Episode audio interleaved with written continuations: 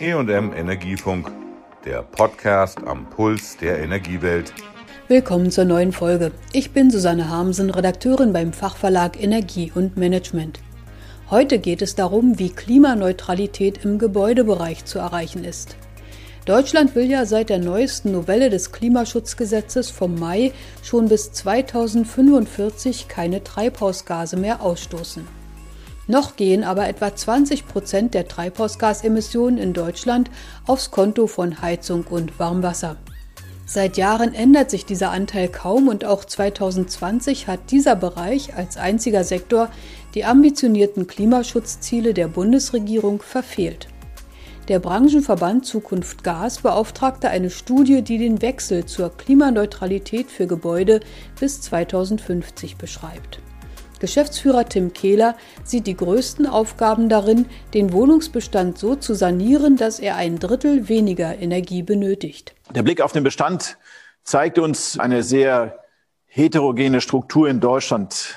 Die Hälfte der Wohneinheiten, der Wohnungen in Deutschland ist in der Phase des Wiederaufbaus nach dem Krieg entstanden. Die ersten Wärmeschutzverordnungen wurden im Jahr 1977 eingeführt. Von daher ist das natürlich ein ganz zentrales Feld, in dem auch Optimierungen auch realisiert werden müssen. Der Neubau ist tatsächlich gemessen an dem Bestand eine doch relativ geringe Größe. Wir müssen also, wenn wir über Klimaneutralität im Gebäude sprechen, den Fokus immer auch auf den Bestand lenken. Nur dort werden wir es erreichen, tatsächlich die großen Einsparungen zu erzielen. Die Studie Klimaneutral Wohnen der Nymon Strategieberatung zeigt einen sozialverträglichen Weg hin zur Klimaneutralität im Wärmemarkt. Sie ist bereits die vierte ihrer Art und berücksichtigt die aktuellen Förderprogramme der Bundesregierung für Heizungstausch und energetische Gebäudesanierung. Die Energiewende im Gebäudebereich verlangt schnell hohe Aufwendungen, so ein wenig überraschendes Ergebnis. Die heute noch 25 Prozent Ölheizungen würden in den kommenden Jahren durch Gasthermen, Solarheizungen oder Pelletöfen ersetzt, so das Szenario. Allerdings werde für die 50 Prozent der Wohnungen mit Gasheizung die Klimaneutralität nur gelingen, wenn grünes Biogas und Wasserstoff verheizt werden, sagt Studienautor Harvard Niemon. Rund 55 Prozent der CO2-Einsparungen in 2050 werden durch die Dekarbonisierung der Energieträger erzielt. Das ist die Dekarbonisierung des Stroms, die bis dahin vollständig sein wird. Das ist die Dekarbonisierung der Fernwärme. Das ist natürlich selbstverständlich Holz- und Solarthermie und Geothermie. Und das ist aber auch die Dekarbonisierung des Gaseinsatzes im Sinne von grünen Gasen, Biomethan und Wasserstoff unterschiedlichster Provenienz. Rund 25 Prozent der CO2-Einsparungen stammen aus dem Neubau und dem parallelen Ersatz ineffizienter Altbauten. Das sind im Wesentlichen die Baualtersklassen, die Herr Kehler dort als Nachkriegsbauten bezeichnet hat. Und rund 20 Prozent der CO2-Einsparungen werden durch Einzelmaßnahmen erreicht.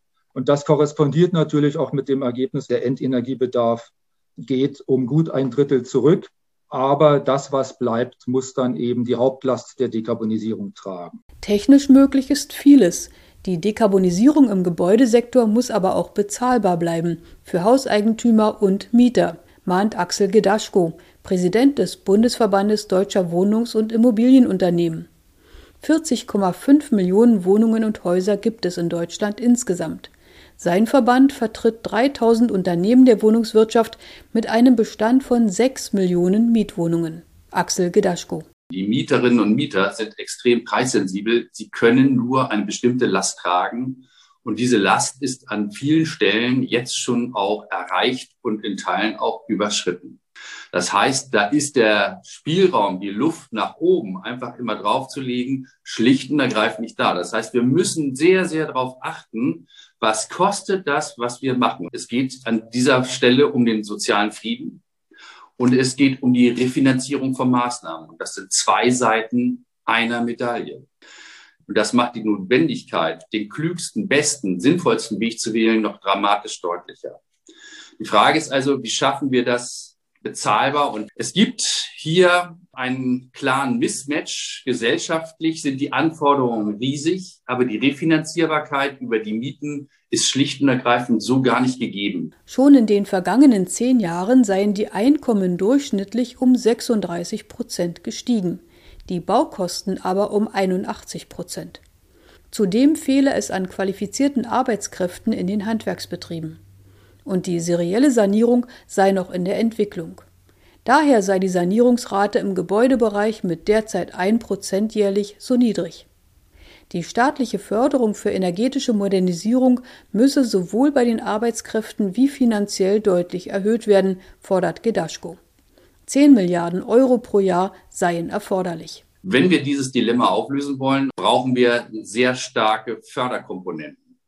Und ich darf an dieser Stelle sagen, bereits in diesem Jahr, wenn nicht jetzt noch kurzfristig vier Milliarden Euro zusätzlich vom Bundesfinanzminister bereitgestellt werden, wird Ende Juni, im Juli die Förderkulisse zusammenbrechen, weil das Geld nicht ausreicht. Wir brauchen einen deutlichen Ausbau der Förderkulisse, um das, was wir machen müssen, annähernd, so nennen wir das, warmmietenneutral hinzubekommen. Annähernd warmmietenneutral bedeutet für uns maximal eine Steigerung der Warmmiete von 50 Cent pro Quadratmeter und Monat. Alles andere wird Millionen von Haushalten überfordern. Sollen diese Haushalte nicht wohnungslos werden, müssten Sozialleistungen wie Wohngeld höher ausfallen, was ebenfalls den Staatshaushalt belastet. Aber auch die 14 Millionen Eigenheimbesitzer in Deutschland müssen sich energetische Sanierung und klimaneutrale Heizung leisten können. Mittels eines aufwendigen Berechnungsalgorithmus wurden in der Studie für Bestandsbauten detaillierte Wege zur Klimaneutralität ermittelt. Ziel der Berechnungen war es, die größtmögliche CO2-Einsparung so zu erreichen, dass die Eigentümer der Gebäude die Maßnahmen bezahlen können. Dabei sind 1760 verschiedene Sanierungsfahrpläne für alle in Deutschland bestehenden Wohngebäudetypen entstanden. Den Fahrplan für ein typisches Reihenhaus aus den 1970er Jahren stellt Annegret Claudine Agricola, Leiterin Public Affairs bei Zukunft Gas vor. Vier Schritte sind in diesem Fall notwendig. Hier wird als erstes im Jahr 2021 die Fassade des Gebäudes gedämmt und auch die oberste Geschossdecke. Der nächste Schritt ist dann im Jahr 2034 eine elektrische Luft-Wasser-Wärmepumpe einzubauen. Der nächste Schritt ist der Austausch der Fenster, Wärmeschutzfenster modernster Art im Jahr 2041 einzubauen. Und als letzten Schritt entscheidet sich hier der Eigentümer auch noch für die Installation einer solarthermischen Anlage. Die Studie kommt zu dem Schluss, dass die Klimaneutralität im Wärmemarkt erreichbar ist. Den größten Anteil an der Reduktion hat dabei der Einsatz von dekarbonisierten Energieträgern. Auch in 25 Jahren würden demnach gasförmige Energieträger weiterhin die beliebteste Heizquelle im Wohngebäudebestand sein. Strom als zweite Säule der Wärmeversorgung sei vor allem im Neubau als Heizoption attraktiv.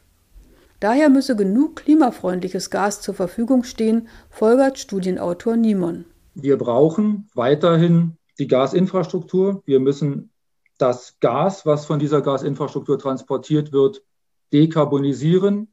Aber wir werden weiterhin die dezentrale direkte Wärmeerzeugung haben und natürlich auch die Dekarbonisierung von Fern- und Nahwärmesystemen durch dekarbonisierte Gase vorantreiben. Das heißt, wir gehen davon aus, dass die ja bereits hohen Fördermittel fortgeschrieben werden und dass wir regulatorische Rahmenbedingungen bekommen, die auch die Umrüstung der Gasnetze und den Einsatz von Wasserstoff im Wärmemarkt ermöglichen. Das ist aktuell in den Förderprogrammen nicht vorgesehen. Der teuer produzierte grüne Wasserstoff soll zuallererst in der Industrie für Klimaschutz sorgen. Laut der Niemann-Studie sollen im Jahr 2050 zwei verschiedene gasförmige Energieträger zum Einsatz kommen. Ein Gasmix, der zu 80 Prozent aus Biomethan und 20 Prozent aus dekarbonisiertem Wasserstoff besteht. Und reiner Wasserstoff, der aus grünen, türkisen oder blauen Wasserstoffrouten produziert wird. Dabei wird grüner Wasserstoff klimaneutral aus erneuerbarem Strom produziert. Blauer oder türkiser ist aus fossilen Quellen produziert, deren Kohlenstoffanteil durch Nutzung oder Abscheidung klimaunschädlich gemacht wurde. Tim Kehler von Zukunft Gas fordert. Ich denke, wir haben mit Wasserstoff im Wärmemarkt eine interessante Perspektive. Wir glauben, dass wir damit tatsächlich den Wärmemarkt auch finanzierbar umsetzen können in Richtung Klimaneutralität. und äh, hoffen, dass die entsprechenden Randbedingungen auch dafür entsprechend gesteckt werden. Dazu gehöre jetzt die Weichen für einen Hochlauf der Wasserstoffwirtschaft zu stellen. Außerdem solle die Politik durch eine Anpassung der Ökodesign-Richtlinie die Industrie unterstützen, weitere Heizgeräte zu entwickeln und auf den Markt zu bringen, die Wasserstoff schon nutzen können. Bei der Elektrolyse von Strom zu Wasserstoff entsteht große Hitze.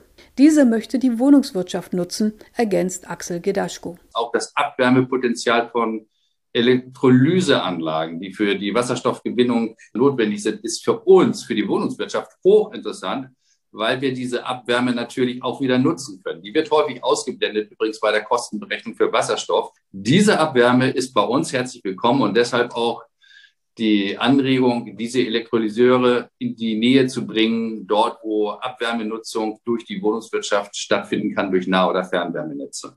Das war die heutige Folge zu Möglichkeiten, auch im Gebäudebereich die ehrgeizigen Klimaschutzziele bezahlbar zu erreichen.